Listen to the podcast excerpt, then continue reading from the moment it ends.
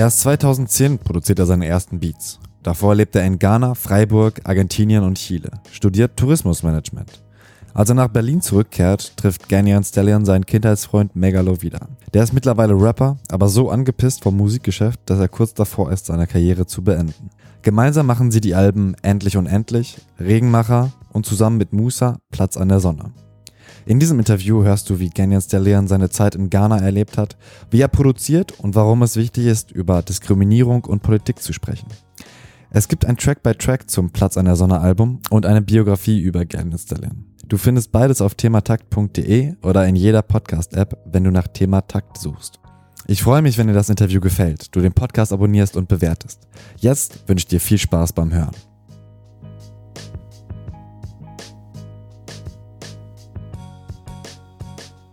Erstmal herzlich willkommen, Canyon Stallion. Hallo, hallo. Da haben wir schon ein bisschen gerade geredet und du hast erzählt, dass du in mehreren Städten in Deutschland warst, aber du bist in Berlin geboren.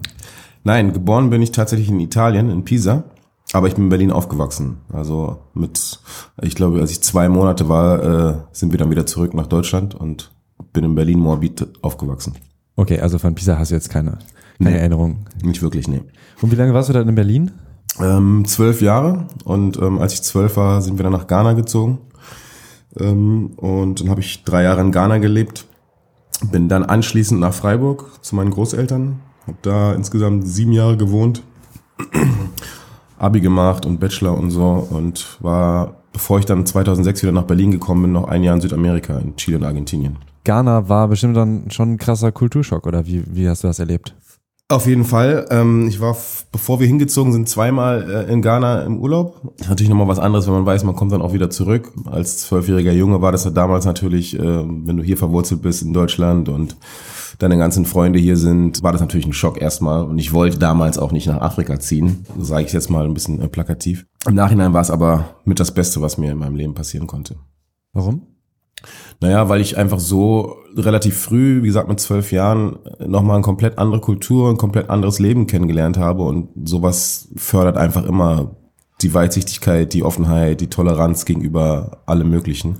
Wenn man einfach zwei Kulturen wirklich richtig kennenlernt. Bin in Ghana zur Schule gegangen, Schuluniform getragen, habe noch Schläge bekommen und alles und ähm, mich da aber auch durchgesetzt und äh, mich gut integriert und ähm, spreche die Sprache und deswegen ähm, war das auf jeden Fall eine Bereicherung für, für alles, was danach kam. Aber in äh, Ghana spricht man wahrscheinlich auch mehrere Sprachen, oder? In Ghana spricht man auch mehrere Sprachen, richtig. Also ich, eine der Sprachen, eine der Hauptsprachen ähm, spreche ich, das ist Fanti, ist verwandt mit Chi, das sind ähm, die Akan-Sprachen und ähm, die sind sehr verbreitet. Genau, eine davon spreche ich. Und außerhalb von der Schule, was waren ähm, auch krasse Unterschiede zu Deutschland? Ähm, ja, natürlich Infrastruktur ist natürlich äh, in vielen Teilen äh, von, von Ghana jetzt nicht so ausgebaut wie jetzt hier in Deutschland, das ist ja klar. Ansonsten aber ist es ein, ich würde mal sagen, offeneres Land. Also was, was, was den Umgang untereinander der Menschen an, angeht, es ist offener als, als zum Beispiel in Deutschland. Du wirst zum Beispiel, wenn du zu den Nachbarn gehst oder irgendwo unterwegs bist, wirst immer eingeladen zum Essen, obwohl die Leute jetzt selber nicht wirklich viel haben, aber sie laden dich immer zum Essen ein. Das ist einfach, gehört sich so, ne? Und ähm, also es gibt viele, viele, viele Unterschiede natürlich, aber ähm, diese klassischen Sachen, die man immer unterscheidet, jetzt Infrastruktur und so weiter und so fort, die sind natürlich sichtlich. Also du hast, als ich zum Beispiel nach Ghana gezogen bin, war es so, da hatten wir, gab es da, wo unser Haus war, gab es noch keine Stromleitung. Also wir hatten erst noch einen Generator, wir hatten kein, kein Licht, ja, wir hatten mal so Kerosinlampen, die wir dann immer in, in, in abwechselnden Schichten sauber machen mussten. Mal war ich dran, mal war mein Bruder dran, mal waren meine Eltern dran. Und ähm, keine Waschmaschine die ersten Jahre, haben von Hand gewaschen und, und solche Sachen, die man halt sich teilweise hier gar nicht vorstellen kann, wenn man in Deutschland groß wird.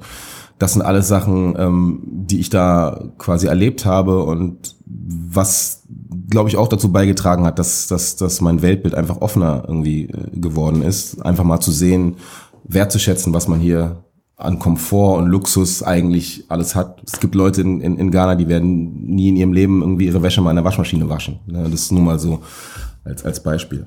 Aber ja, also ich bin auf jeden Fall dankbar, äh, diese ganzen Erfahrungen gemacht zu haben. Und von der, von der Natur ist es wahrscheinlich auch sehr viel anders als Berlin. Ich stelle mir das auch ein bisschen freier vor oder so weite Felder. Von der Natur? Mhm. Ja, klar. Ich meine, du hast auch, es ist jetzt nicht so, dass, in, wie gesagt, in, in, in Ghana jetzt irgendwie alle Leute auf dem Zebra zur Schule reiten oder so. Das ist natürlich auch nicht so. Du hast auch äh, urbane Gegenden, ja. Du hast auch natürlich Accra, ist, ist, ist eine Metropole. Da hast du auch jetzt nicht irgendwie überall irgendwie Felder, wo dann, weißt du, die Wildnis irgendwie so sprießt, aber natürlich hast du, ähm, gibt da Buschregionen, sage ich mal, oder Urwald-ähnliche Gebiete und ähm, klar, es unterscheidet sich natürlich von der von der Natur hier, aber ich meine, wenn du jetzt mal irgendwo rausfährst in Deutschland, gibt's ja, hast ja auch Felder. Es gibt ja, ist jetzt auch nicht in Deutschland so, dass irgendwie jeder Ort irgendwie extrem gut ausgebaut ist oder, oder was auch immer. Und zu viele habt ihr auch in Ghana gedreht?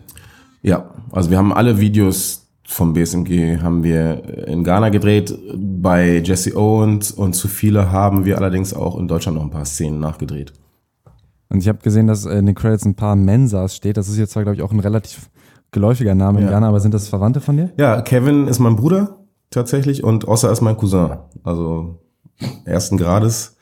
Und äh, mein Cousin Ossa ist, der wohnt auch in, in unserem Haus quasi und ähm, kümmert sich äh, vor Ort um, um alles und ist da sehr gut natürlich in Winneba, da wo wir, wo mein Vater herkommt, sehr gut vernetzt, kennt er alle. Und dann war es natürlich auch mein Bruder, der noch besser die Sprache spricht als ich, weil er noch ein bisschen länger da gelebt hat. Den haben wir halt mitgenommen, dass er sich vor Ort so ein bisschen uns ein bisschen ein paar Sachen abnimmt, so organisatorische Sachen und so, wenn es mal darum geht, mit irgendwelchen Leuten zu verhandeln, ob wir jetzt hier drehen können und so, wenn dann ich das permanent hätte machen müssen, obwohl ich eigentlich mit im Bild hätte sein sollen, dann wäre das halt alles ein bisschen stressiger gewesen. Und deswegen habe ich gedacht, es ist eine gute Idee, meinen Bruder mitzunehmen und mein Cousin sowieso und dadurch haben wir auch Bilder bekommen, sind, konnten wir halt richtig an die Basis gehen, haben nicht einfach irgendwie diese klassischen Afrika-Bilder gedreht, die man dreht, wenn man halt irgendwo in Afrika ist, und, sondern haben wirklich irgendwie an der Basis, sage ich mal, gedreht. Was verbindest du mit Ghana? Das haben wir ungefähr eigentlich schon, glaube ich, abgehakt oder hättest du noch, noch was hinzuzufügen außer Offenheit etc.?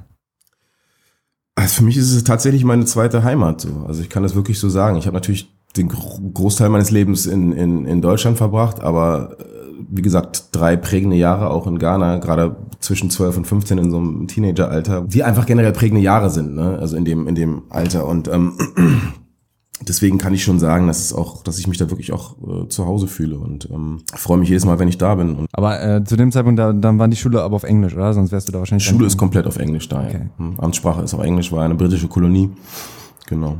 Gut, jetzt würde ich schon äh, in Richtung Projekt BSMG gehen und ähm, Musa sitzt auch gerade neben uns, deswegen ist es natürlich ein bisschen schwierig jetzt, aber wie würdest du denn die Beziehung zu Musa beschreiben? Die Beziehung zu Nein.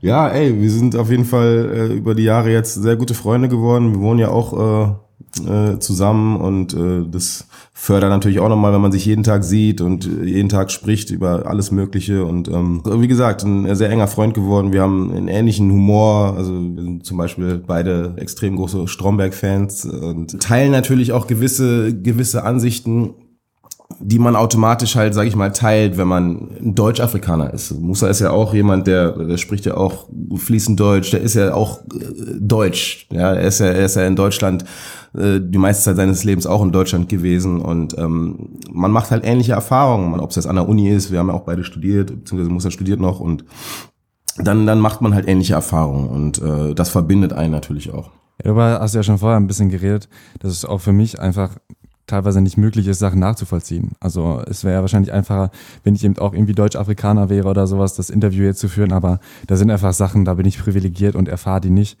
Aber hast du irgendwie Beispiele, wo du sagen würdest, ähm, das kommt häufig vor oder das würde ich ganz gerne irgendwie, dass das mal weiße Leute auch nachvollziehen könnten, um mit mir anders umzugehen? Ich meine, da gibt es natürlich einige Sachen. Man muss halt auch mal differenzieren, also wem tritt man gegenüber. Ne? Es gibt halt Menschen, die haben ihr Leben lang halt keinen Kontakt auch gehabt zu, sage ich mal, Ausländern generell oder halt speziell jetzt im, Speziellen jetzt auch zu People of Color, sage ich jetzt mal. Und äh, für die ist es halt nach wie vor einfach fremd. Wir hatten mal eine Vermieterin, da war schon etwas älter und die hat dann immer irgendwie so, wenn Musa dann ab und zu mal runtergegangen ist zum Miete bezahlen oder so, hat sie halt vor Musa zum Beispiel gesagt, ja, sag doch mal deinem Kollegen, er soll diese Negermusik leiser machen und so. Also sagt es halt zu Musa und ist sich dessen erstmal gar nicht bewusst, dass, dass sie da irgendwie was Falsches macht. Ne? Und sie sagt es quasi auch direkt noch Musa ins Gesicht, der sich dann auch erstmal denkt, so, okay, wie reagiere ich jetzt hier? Er muss auf der einen Seite natürlich ruhig bleiben, weil es ist unsere Vermieterin, das bringt jetzt auch nichts da auszurasten und irgendwie einer äh, knapp 90-jährigen Frau da eine Ansage zu machen, äh, dass man das Wort nicht zu benutzen hat. In ihrem Fall ist es einfach so, dass sie in ihrem Leben halt diesen Kontakt nie hatte und auch nie die Möglichkeit hatte, da irgendwelche Vorurteile oder Ressentiments irgendwie abzubauen. Ich kann das ganz gut irgendwie dann vergleichen, zum Beispiel mit meinen Großeltern,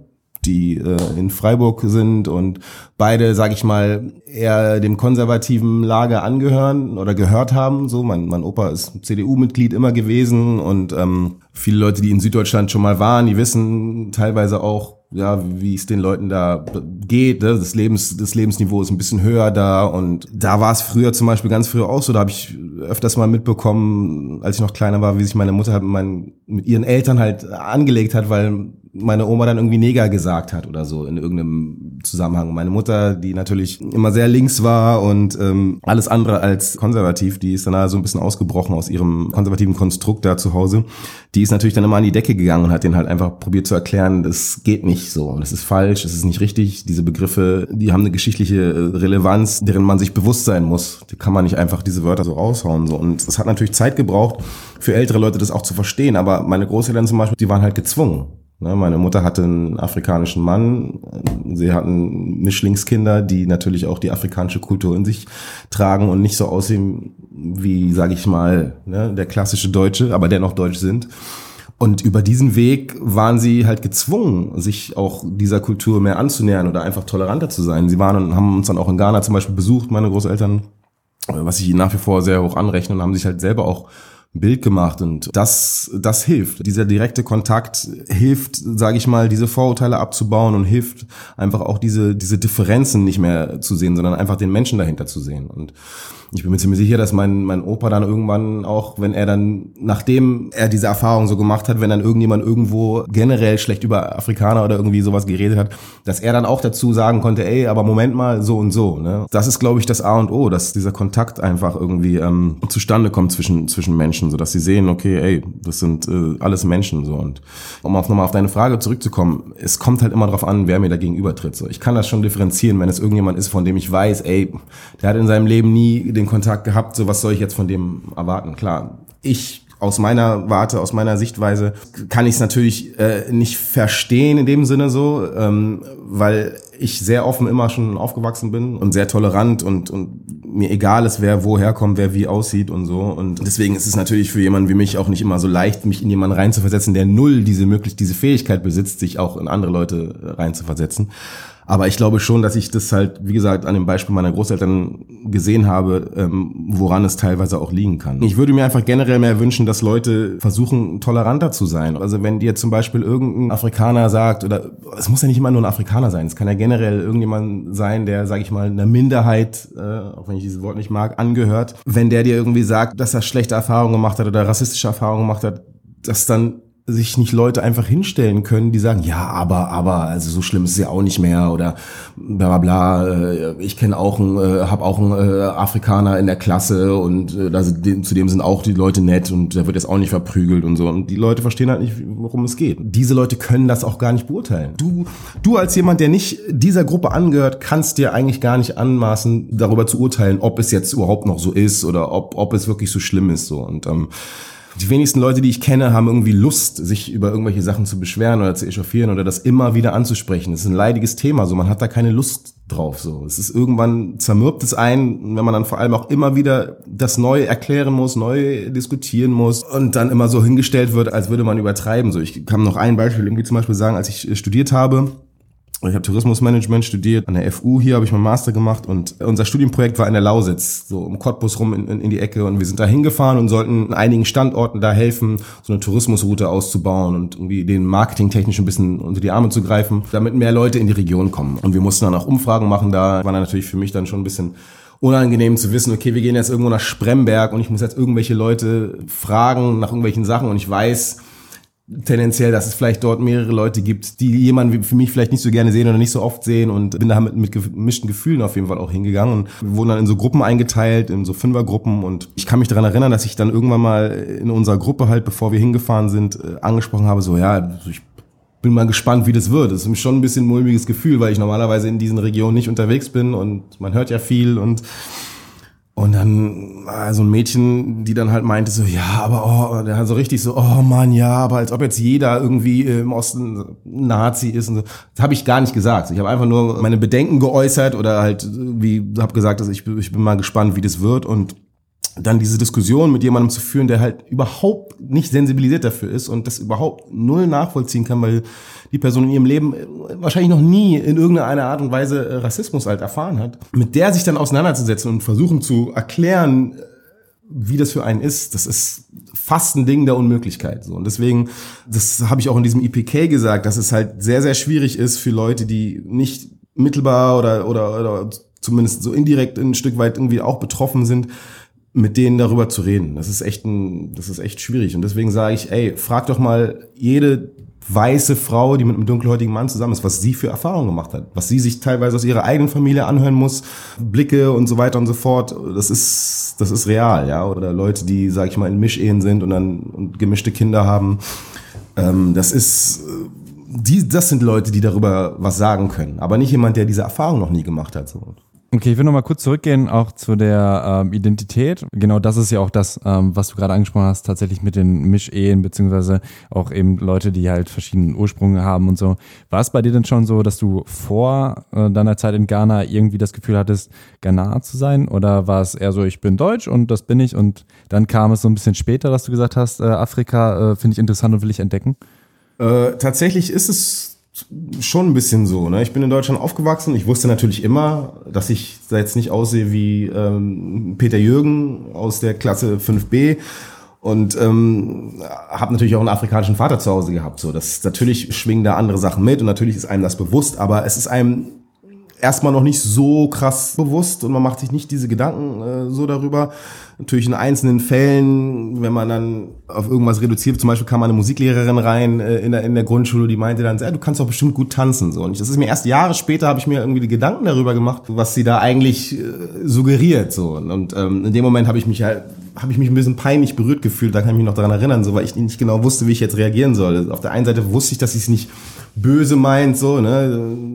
Das ist vielleicht ein bisschen auch so eine Art von Dschungelfieber, sage ich jetzt mal.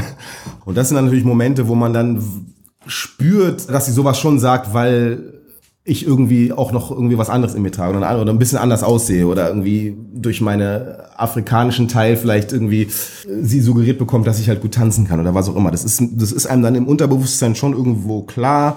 Oder wenn man mal irgendwo äh, äh, spielen ist auf dem Spielplatz oder so, und dann irgendein Spruch mal kommt oder so aber das hat sich in Grenzen, sehr, sehr in Grenzen gehalten, weil ähm, in Morbid, da wo ich auch aufgewachsen bin, war jetzt weniger Platz für, für sowas, weil einfach schon immer viele, viele Ausländer hier in, in, im Bezirk gelebt haben. Deswegen hatte ich da eigentlich Glück, was das angeht. Aber es stimmt natürlich, dass ich mich immer mehr als Deutscher gesehen habe und damals auch nicht nach Afrika, nach Ghana ziehen wollte. Es war für mich so, ja, um, obwohl man einen afrikanischen Vater hat, so ist man trotzdem mit diesen Klischees irgendwie konfrontiert, wie es in Afrika ist. Ne? Da laufen alle barfuß und bla bla, dieser, dieser Quatsch. Quatsch, den man halt dann denkt.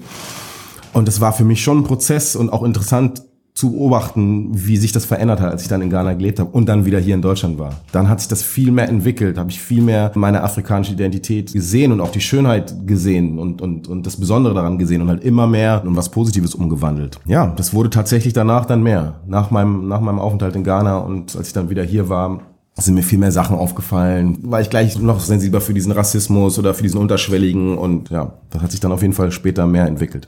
Aber noch nicht so schnell in der Musik niedergeschlagen, oder? Naja, ich kam wieder aus Ghana, da, ich meine, ich war ja zwischen 12 und 15 in, in Ghana, kam dann irgendwie mit knapp 16 wieder nach Deutschland. Das war ja vor meiner aktiven Musikerzeit. Ich meine, afrikanische Musik lief bei uns schon immer. Afrobeat, Fela Kuti, diese Sachen liefen bei meinen Eltern hoch und runter. Ich bin mit dem Zeugs aufgewachsen deswegen äh, kenne ich diese Musik und kenne diese Rhythmen auch schon lange. Und klar, als ich angefangen habe, Musik zu machen oder ja, mich mehr damit auseinanderzusetzen, war das halt Hip-Hop. Das war größtenteils New Yorker Hip-Hop. Das war meine erste Sozialisierung mit, mit, mit Rap. Da war, sage ich mal, afrikanische Musik jetzt weniger ein Thema, aber ich habe es jetzt nie irgendwie abgelehnt oder was auch immer. Also ich habe das immer, es war, war immer vertraut. Also afrikanische Musik war für mich immer, ob es jetzt Baba Mal, Salif Keita, diese ganzen Leute, die, das, das lief bei uns, wie gesagt, bei, meinen, bei meinen Eltern hoch und runter. Und es war für mich, waren es einfach vertrau, vertraute Sounds. Und auch die ganzen Reggae-Sachen so, die ja auch alle verwandt sind, sage ich mal, mit der afrikanischen Musik oder sich gegenseitig inspirieren das war schon immer da. Ähm, war ja erst lange DJ, bevor ich dann auch angefangen habe, Beats zu machen. Und ähm, tatsächlich habe ich wirklich die ersten Sachen, die ich gesampelt habe, waren alles eher so Reggae-Sachen, weil mir diese Musik schon bekannt war und ich diese Musik schon, äh, schon Bezug dazu hatte, dadurch, dass, das halt viel bei uns lief. Jetzt konkret diese afrikanischen Sachen äh, zu machen, wie, wie Oyoyo oder, oder Jesse Owens oder jetzt auf BSMG, die Sachen, das kam dann schon auch erst später so, als ich dann die Musik wieder neu für mich entdeckt habe und auch gesehen habe, was in Afrika einfach, wie die Entwicklung auch da stattgefunden hat. So dass es nicht mehr alles so traditionell und auf Roots und so, sondern dass es auch eine ganz moderne äh, Musikkultur in Afrika gibt, die jüngere Leute äh, viel mehr anspricht. Wie war dann der Weg zu BSMG, dass ihr gesagt habt, lass uns das Projekt machen? Es gab nie einen Punkt, glaube ich, wo wir gesagt haben, lass uns das Projekt machen, sondern wir haben, also als, als Mega und ich äh, an Regenmacher gearbeitet haben. Bei Oyoyo zum Beispiel, da ist, da, da habe ich den Beat gemacht. Mega und Musa, die haben den halt beide übertrieben gefeiert und haben halt gleich äh, das rausgehört, haben halt gleich diese afrikanische, dieses Feeling, aber trotzdem diese Modernität und und, und, und wie die Drums gesetzt sind so und waren halt gleich irgendwie Feuer und Flamme für das Ding. Und dann hat halt äh, Mega ein Part draufgeschrieben und meinte dann zu Musa, ey, mach doch auch was drauf. Genauso war es bei Wohin. Und in dem Zeitraum hat das halt alles ein bisschen mehr angefangen, dass wir mit Musa gearbeitet haben und ähm, da sind halt ein paar Songs entstanden. Zum Beispiel N-Wort ist in dem Zeitraum auch entstanden. N-Wort war aber, äh, sage ich mal, ein bisschen zu äh, hart, hätte nicht so in den Regenmacher-Kontext gepasst kann man sich jetzt drüber streiten, ob man das so sieht oder nicht. Ähm, aber jedenfalls war die Entscheidung damals so, dass, dass wir N-Wort nicht äh, auf, das Regenmacher-Album packen. Haben aber trotzdem gesagt, dass wir dieses Gefühl, was N-Wort ausgelöst hat, wo dann auch Musa noch ein paar drauf hatte, dass da was ist, so was Besonderes, was uns, was uns alle da irgendwie hinzieht, so da mehr drüber zu sprechen, das mehr zu thematisieren und uns mehr einfach damit auch zu beschäftigen. Und so hat es dann angefangen, dass wir einfach gesagt haben, ey, lass uns doch einfach mal ein paar Songs machen in der Zusammenarbeit auch mit Musa. Musa hat ja für sich immer schon Texte geschrieben, auch schon vor Jahren war in seinen Texten immer diese Thematik, einfach immer diese Zerrissenheit, immer dieses dieser Kampf als dunkelhäutige Person in Deutschland immer wieder, immer wieder sich erklären zu müssen, immer wieder. Das hat uns alle dann auch irgendwie äh, inspiriert, ähm, dahingehend sich noch mehr, sage ich auch mal, musikalisch zu öffnen und, und, und, und auch, auch mega gerade dann musikalisch dahingehend oder textlich das auch nochmal anzupacken. Das hat dann alles so in die Zeit gepasst, auch mit Wohin, das Wohin ist entstanden, bevor diese Flüchtlingskrise dann hier in Deutschland so präsent wurde. Und ähm, das hat dann alles ganz gut zusammengepasst. Und wie gesagt, es gab eigentlich nicht den Moment, wo wir gesagt haben, ey, wir machen jetzt ein Projekt, wo wir das thematisieren, sondern es sind Songs entstanden, die halt alle irgendwie sich auf irgendeine Art und Weise mit dem Thema beschäftigt haben. Und nach einer Weile hatten wir ein paar Songs zusammen und haben gesagt, ey, okay, lass uns doch ein Album oder ein EP oder was auch immer machen, lass uns Songs sammeln und so ist es dann eigentlich entstanden. Wann ungefähr ist der erste Song vom Platz einer Sonne entstanden? 2014, glaube ich, müsste das gewesen sein. Ja, 2014 müsste N-Wort entstanden sein, ja. Und welches ist der letzte Song, der entstanden ist? Ich glaube BSMG tatsächlich, der Titelsong. Okay, interessant. Ja, ja so die Überschrift kommt als letztes. Ja, das ist oft so. War bei äh, Regenmacher übrigens auch so. Der Titeltrack äh, ist der letzte Song, der für das Album entstanden ist. Es ist ja oft so, dass wenn du, du machst ein Album, wenn du jetzt, sage ich mal, nicht so konzeptionell rangehst, Gut, man kann natürlich sagen, Platz an der Sonne ist schon irgendwie äh, konzeptionell, aber bei Regenmacher zum Beispiel war es so, wir haben Songs ge gemacht und wussten, okay, wir haben, wir haben ein starkes Album und dann am Ende, als wir alles schon betrachtet haben, ist es natürlich dann ein bisschen leichter zu sagen, okay, wir brauchen jetzt noch diese eine Nummer, die alles zusammenhält, die, die dann oft halt auch der Titeltrack wird, ne? Und das war bei Regenmacher so und das war dann bei BSMG äh, genauso. Welche Instrumente sind auf dem Album? Das sind ja auch extrem viele, ne? Genau, also Instrumente sind natürlich die Bläser, Saxophon, Trompete in erster Linie, Saxophon Ben, an der Trompete Philipp, die auch äh, beide schon auf Regenmacher für die ganzen Bläser äh, zuständig waren. Und Kannst du Vor- und Nachnamen sagen? Das glaube ich bisschen einfach. Ja, also genau, Ben, Ben Aberbeine Wolf. Es ist ein, äh, ein Saxophonist, der ursprünglich aus Washington kommt, aber schon seit einer Weile in, in Berlin lebt und unter anderem für Pat Thomas, Ebo Taylor Saxophon spielt. War auch schon mit Xavier Nadu und allen möglichen Leuten unterwegs, hat mit Max Herre schon gearbeitet, also ein, einer der besten Saxophonisten. So. Und ähm, Philipp Cindy, der spielt auch mit Ben in, einen, in, in, in, in der Pat Thomas Band zum Beispiel. Das sind auf jeden Fall zwei sehr renommierte Musiker. Und äh, Sergio Manuel ist, ist ein Gitarrist aus, aus Ghana, der auch in der Kwashibu Area Band, Pat Thomas Band mit Ben und Philipp spielt und ich habe ihn auch quasi über Ben kennengelernt, so, ich habe irgendwann mal, habe ich zu Ben gemeint, ey, ich brauche jemanden, der diese afrikanischen Highlife-Gitarren spielt. So, und da gibt es tatsächlich nicht so viele Leute, die das machen, schon gar nicht hier in Europa. Und dann meinte Ben halt, er, er hätte jemanden, der, der wohnt zwar in Ghana, aber ähm, der ist dadurch, dass er mit Pat Thomas, dass die sehr viel in der Welt unterwegs sind, auch immer mal wieder hier in, in Berlin und ähm, dann habe ich ihn quasi das erste Mal kennengelernt bei der Tony Allen Session, in, die wir gemacht haben. Wir haben mit Tony Allen äh, eine EP ge gemacht und da hat er auch mitgespielt, ähm, hat er Gitarre gespielt. Und dann habe ich ihn halt gleich äh, verhaftet nach eine, einer der Sessions und mit ihm irgendwie, glaube ich, für acht Songs Gitarren aufgenommen, also acht BSMG-Songs. Genau, so ist die Zusammenarbeit dann mit ihm auch irgendwie, äh, äh hat es dann angefangen. Mittlerweile ist es so, dass ich ihm Sachen nach Ghana schicke, er spielt drauf und schickt mir die Files zurück. Also es ist richtig perfekt. Und ähm, das ist ein kleiner, also es ist ein Genie, der, der Junge, der ist sehr, sehr krass. Dann äh, sind die üblichen Verdächtigen äh, Josip Duvniak, mit dem ich auch schon seit Endlich und Endlich äh, zusammenarbeite. Der ist ein Pianist, auch ein sehr, sehr, sehr krasser Musiker, mit dem ich viel zusammenarbeite. Und ähm, Clemens Voye ist drauf, der hat Bass gespielt auf acht Nummern, glaube ich. Ich glaube, das war's von den Musikern her, ja. Grace ist noch drauf, die macht Backing Vocals und Chöre bei, bei Jesse Owens. Grace Risch, für mich also eine der besten Sängerinnen in Deutschland, die auch zu dem Sound, den ich mache, so unfassbar gut passt. Also du kannst dir, du schickst dir Beats und sie schickt dir halt Chöre und alles Mögliche zurück und du denkst einfach nur, oh, geil. Und ähm, genau, also ich arbeite wirklich, ich bin wirklich dankbar, irgendwie mit so vielen tollen Musikern arbeiten zu können. Und äh, Instrumente, die, ähm, die restlichen, weil da sind ja auch einfach sehr, sehr viel das dann eher am ähm, Computer auch entstanden oder hast du selbst eingespielt oder sowas? So, ich weiß gar nicht, was es ist. Ja, ich habe viel natürlich auch selber äh, gemacht. So wie ich so wie es für mich halt möglich ist, so am, am MIDI-Keyboard irgendwie Sachen eingespielt. Da sitzt man da ein bisschen länger da, aber es geht schon auch und ähm, genau, habe das dann teilweise ergänzt mit, mit, mit echten Instrumenten. Mhm. So wie ich es eigentlich immer mache. Welchen Einfluss hatten die Musiker? Also wie oft war es dann eben auch, dass du, oder gibt es irgendwie Songs, wo du auch die Geschichte zu erzählen kannst, der Song sollte eigentlich so, ähm, so und so äh, gehen, aber dann war es eben irgendwie Ben oder sowas, der dann gesagt hat, hey, ich würde da noch gerne ganz äh, irgendwie das und das einbauen und das hat dann den Song verändert? Ähm, ich will das nicht arrogant klingen, aber ohne den das abzusprechen, dass sie es nicht auch könnten, aber nein. Ich glaube, es war tatsächlich so, dass, dass ich schon immer sehr konkrete Vorstellungen habe von dem, was ich will. Was ich gerne mache, ist wenn ich mit Musikern arbeite oder mit irgendwelchen Sängern, erstmal, der Beat ist ja schon da. Ist jetzt kein Song aus so einer Session entstanden, wo wir dann irgendwie gejammt haben und dann ist irgendwie was bei rumgekommen, sondern ich hatte immer schon die Layouts von den Beats so und ähm, hat die Vision gehabt, dass ich da zum Beispiel echte Bläser haben will oder da noch eine Gitarre und es, es gibt Songs, wo ich halt konkret wusste, da will ich das einfach die Bläser nochmal das nachspielen, was ich habe, oder, oder die MIDI-Bläser ausgetauscht werden durch echte Bläser oder sowas, wo es dann relativ klar war, was zu machen ist. Aber ansonsten natürlich, weil ich weiß, dass ich mit sehr guten Musikern zusammenarbeite, ist es auch so, dass ich sage, ey, hier ist der Beat, spielt doch mal was drauf, was ihr dazu ein. So habe ich zum Beispiel mit Sergio gemacht. Ich habe jetzt Sergio, weil, wie gesagt, der ist einfach verrückt, was der an der Gitarre macht. So. Und wenn ich dem jetzt sagen würde, versuch mal sowieso, das wäre dann vielleicht im zweiten oder dritten Schritt der Fall gewesen, aber ich habe dann halt einfach ihm die Sachen geschickt und will, dass die Leute sich von dem inspirieren lassen, was ich ihnen halt gebe. Letztendlich ist es ja genauso bei den Rappern so. Du machst einen Beat, Ne? Du kreierst irgendwas und es ist dann spannend für mich zu sehen, zu was es die Leute inspiriert, sowohl die Musiker als auch die Rapper. Öfters ist es zum Beispiel so, dass, dass wenn ich einen Beat mache und sage, ey, Musa, da musst du was drauf machen und er fragt mich, ja, der ist geil, was stellst du dir denn drauf vor? Also diese Diskussionen gibt's auch.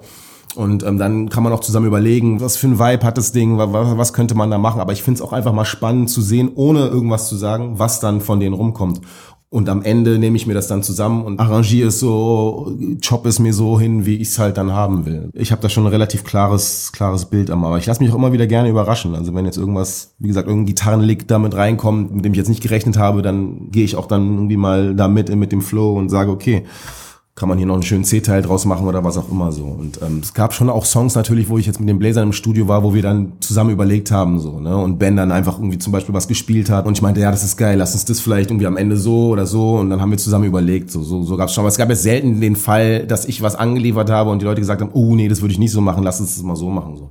Es gab aber natürlich schon auch mal im Studio, gerade jetzt bei dem bei den Bläsern, wenn wir im Studio waren und aufgenommen haben und ich vorher noch nicht genau skizziert hatte, was sie machen sollen, sondern einfach gesagt habe, ey, auf den Track würden Bläser passen, dass wir dann zusammen Melodien überlegt haben. Was du ja schon gesagt hast, dass der das BSMG der letzte Song war, den ihr aufgenommen habt. Was gab's da für eine Story dazu? Gerade da sind ja auch nochmal krasse Bläser und auch ein bisschen, ein bisschen äh, mächtiger, sage ich mal. Ähm, die Jungs hatten den damals, ich kann mich noch sehr gut erinnern, als ich den gemacht habe, fanden sie ihn beide auch richtig geil. Aber er ist dann irgendwie wieder in Vergessenheit geraten. Also war auch, als, als ich den gemacht habe, war das irgendwie weit vor irgendwie BSMG oder so. Und ähm, als wir dann am Ende waren vom Album, war es halt so, dass wir noch irgendwas haben wollten, so irgendwas, was so ein bisschen halt, wie du schon sagst, was mächtig ist, so Roll, wie so ein, der, der Beat hieß lustigerweise African Elephant, habe ich ihn damals genannt. Und ich finde, das so ungefähr wirkte auch wie so eine Elefantenhorde, halt, der da so, was die da so irgendwie auf dich zugerannt kommt, so. Und irgendwie hat es halt gepasst. Das Album ist ja sehr, sag ich mal, es ist ja, ich würde sagen, schon moderner auch von den, von den Produktionen her. Ich finde aber, dass BSMG so ein, auch nochmal so ein, so ein, so ein, so ein Mischding ist, so. Das ist halt, wie gesagt, diese Drums und diese, diese Trommeln, Trommelwirbel und so weiter und so fort, diese, diese treibend sind und dann diese Bläser, dass das halt einfach nochmal so ein bisschen auch diese Welten verbindet, so, weißt du, dieses Tribal-Ding ein bisschen noch mit reinbringt und einfach eine Energie hat. Und dann, ja, habe ich die Jungs dazu gezwungen, sozusagen den Song noch äh, zu machen, weil wir wussten halt, wir wollten noch einen Titelsong quasi machen. Und ähm, ich finde, der hat sich dann gut angeboten. Und die Bläser hatte ich, das waren ursprünglich halt MIDI-Bläser und ich habe dann einfach die echten Bläser noch drüber spielen lassen. Und zu Jesse Owens selbst, also das ist ja auch, äh, wie du sagst, Hymne, aber das ist ja auch der vom Sound her wahrscheinlich der weichste Song jetzt von den Lyrics auch, würde ich sagen, so was sich nicht so reimt, äh, äh, reibt. Aber wie war da äh, die, die Produktionsweise? Das war äh, zu einer Zeit, wo ich einfach auch schon richtig drin war, halt so afrikanische Sounds zu machen und so Beats zu machen, so Afrobeat-Kram und so. Ich habe, das war, die Gitarre ist aus einer Tony Allen Session damals ist die, ist die entstanden, die dann später quasi diese Main, den Main-Lick für, für Jesse Owens gegeben hatte. Dann habe ich den Beat halt einfach gemacht, so. Ich weiß gar nicht, ich glaube, es war schon so, dass wir gesagt haben, ja, wir, wir, also wir wollen noch auf jeden Fall eine tanzbare, freundliche Nummer machen, wo wir einfach auch das ein bisschen zelebrieren, so, weil das Album ist ja schon, wie du angesprochen hast, auch schon sehr harte Kost, so. Das ist nicht äh, so leicht unbedingt zugänglich. Da muss man schon, ne, also es gibt Leute, die sich dann mit dem Thema auseinandersetzen, die schlucken dann auch, wenn sie das hören oder den, ne, und deswegen war es einfach wichtig, weil man jetzt nicht irgendwie die ganze Zeit nur so diese Breitseite irgendwie, weißt du, entgegenklatschen kann, sondern es war uns einfach auch wichtig, irgendwie positive Seiten zu zeigen. Deswegen wollten wir noch was Leichtes haben oder einen leichteren Song haben, der immer noch aber trotzdem natürlich eine Story erzählt, die ja in sich jetzt nicht einfach nur happy war, sondern da gibt's ja auch eine geschichtliche Story dazu. Aber Jesse Owens ist halt wie gesagt einfach ein Symbol für jemanden, der trotz der Widerstände und trotz irgendwie, äh, äh, sag ich mal, der äußeren Gegebenheiten halt sich durchgesetzt hat und somit halt so eine Art Galionsfigur halt irgendwie für, für viele Menschen ist. Wie war die Entscheidung, Autotune zu benutzen?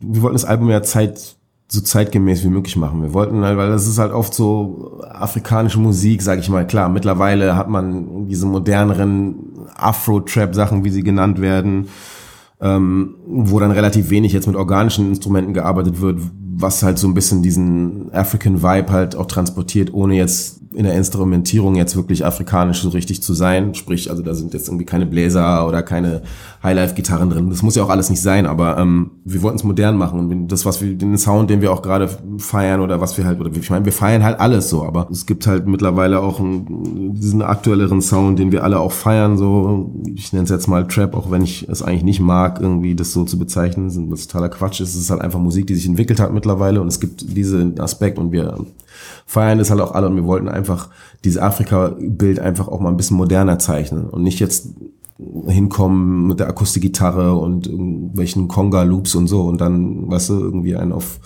was weiß ich machen so, sondern wir wollten das einfach zeigen, dass es auch ein modernes Afrika gibt, dass es halt mittlerweile und auch schon seit langem, sage ich mal, aber gerade jetzt die afrikanische Musik halt einfach auch den Weltmarkt so mehr und mehr dominiert. So, ne? Also die afrikanischen Künstler sind momentan, weißt du, das sind, die werden alle zu Superstars, die da gerade irgendwie sind, so ein Wizkid oder so, was der für Moves macht, das ist halt, Leute kopieren den Sound. So, alle wollen halt diesen Sound gerade haben, so von Rihanna über Chris Brown bis hin zu was weiß ich wem. Dann hast du Leute in Frankreich wie MHD, die Superstars werden oder Jay Huss, so die alle halt ihre Art, ihren Sound sozusagen, ihre Interpretationsweise von dem afrikanischen Sound liefern so und ähm, wir wollten das einfach auch machen und und, und weil es das ist, was wir gerade feiern oder was wir halt gerade ja, was was was uns Spaß macht und ähm, Deswegen war halt auch die Entscheidung zu sagen, dass man halt hier und da vielleicht auch mal Autotune weil, benutzt, weil die Jungs halt auch hier an einigen Stellen mal singen. Und ähm, wir haben es ja jetzt nicht so extrem eingesetzt, dass es, oder es gibt ein paar Songs, wo wir es eingesetzt haben, es ist jetzt nicht auf jedem Song drauf. Die Jungs wollten es halt einfach auch mal ein bisschen ausprobieren und dann haben wir es halt gemacht und es hat halt gepasst auf den Songs, auf denen es ist. Platz in der Sonne ist auch im Titelsong, finde ich vom, vom Beat recht krass. Du findest ihn sehr krass, ja, danke. Also, ähm, Dankeschön nicht umsonst ist es der Titelsong. So, das ist auf jeden Fall auch wiederum. Ich habe den Beat gemacht und äh, ich ja, weiß immer nicht. Ich weiß dann immer nicht genau, wie die dann die Reaktion von den Jungs darauf war. Ich glaube, die fanden den natürlich auch krass. Puh, so viel kann ich dazu jetzt eigentlich gar nicht sagen. Also der Beat war da, der gibt ja schon eigentlich so eine krasse Stimmung vor. Dann hat Musa die Hook gemacht. Das war das erste, was entstanden ist. Und dann sind die Verses auch nach und nach gekommen.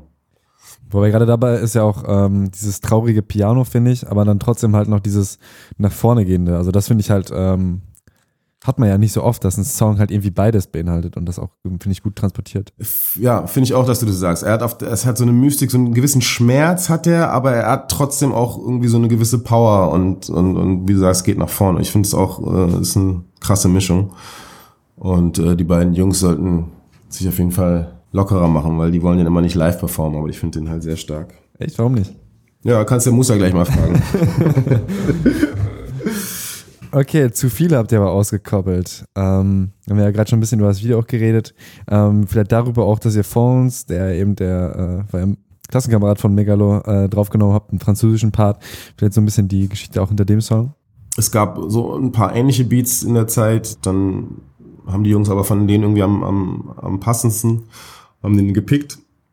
Und da hat Mega vorgelegt, auf jeden Fall. Hat die Hook gemacht und äh, seinen Verse geschrieben, der unfassbar krass ist. Es gibt da irgendwelche Leute, die auf YouTube schreiben, er, er rappt immer nur acht Wörter pro. Ich keine Ahnung, was er da total ein Quatsch. So, er spittet das, er killt das Ding so krass. So, und ähm, ja, dann ähm, war es so, dass äh, Musa, ich glaube, das ist Musa, hat bei dem Song am längsten gebraucht irgendwie, war mit dem, äh, glaube ich, am wenigsten äh, zufrieden. Ähm, ich persönlich feiere seinen Verse und äh, ich habe das nicht so gesehen. Jedenfalls hatten wir dann die beiden Verses von den Jungs und haben uns gedacht, ey, bei zu viele, dann kann man schon noch mal irgendwie auch jemanden dazu holen. Und ähm, dann fanden wir halt Fonds spannend, einfach auch noch mal irgendwie auf Französisch da einen Verse drauf zu haben, so weil, wie gesagt, Frankreich ja auch äh, einen großen Part gespielt hat in der Kolonialisierung von Afrika. Und ähm, es gibt ja, wie gesagt, auch viele französischsprachige äh, afrikanische Länder und da hat es einfach gepasst, ihn draufzunehmen. Er hat super geile Strophe, also für die Leute, die äh, das nicht verstehen, man kann es gleich auch nachlesen. Die Übersetzung weiß ich gar nicht, oder kann man das bei euch? Oder bei Rap Genius? Oder Später, wie war das? Bestimmt. bestimmt irgendwo, okay, genau auch da hatte ich die, habe ich erstmal mit MIDI-Bläsern gearbeitet und dann äh, später noch ähm, die Bläser dazu und ein bisschen Gitarre ist auch drin. Hat man nicht so klar, äh, nicht so, also ist so ein bisschen so Unterbewusstsein schwingte da mit im Chorus so und ähm, genau. Da ist auf jeden Fall auch so ein, so ein fast so ein Piep-Sound dabei immer, oder? Das ist, glaube ich, bei zu viele. So, so sehr. Die, die, ja sowas hohes, das habe nee, ich noch so eingespielt. Sehr, sehr hohes. Das ist, ja, aber, genau. glaube ich, nicht die Gitarre. Ich glaube, es ist ein bisschen. Nee, nee, das ist was anderes. Das ist so ein, so ein Arpeggio Synthesizer, okay. den ich da eingespielt habe.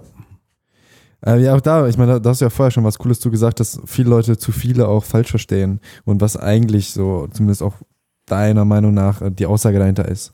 Jemand, der sich mit der ganzen Thematik auseinandersetzt, der, der so ein bisschen sieht, was passiert und nicht einfach nur jetzt in den Nachrichten mal hört, ja, Mittelmeer sind wieder irgendwie, äh, ist wieder ein Boot gekentert und oh ja, das kriegen ja alle mit und sagen, ja, ich weiß davon auch, aber wer sich wirklich da mal Gedanken drüber macht, so, und was da tatsächlich passiert und wenn du, wie jemand wie ich, Verwandte hast in Ghana, die halt nach wie vor glauben, dass es halt hier das Paradies ist, obwohl ich ihnen sage, ey, klar haben wir, sind wir privilegierter, aber das heißt nicht, dass wenn du hierher kommst, was erstmal eh schwierig ist, es gibt ganz viele, ganz viele Hürden, die dir hier entgegengestellt äh, werden, so. Und ähm, wenn man diese ganzen Sachen weiß und, und auch in, in, in Afrika gelebt hat, ist man anders dafür sensibilisiert. Und deswegen sind alle Le Leute, die sich mit diesem Thema auseinandersetzen, nicht nur mit Afrika, sondern generell mit der Misslage, einfach den Missständen auf der Welt, so.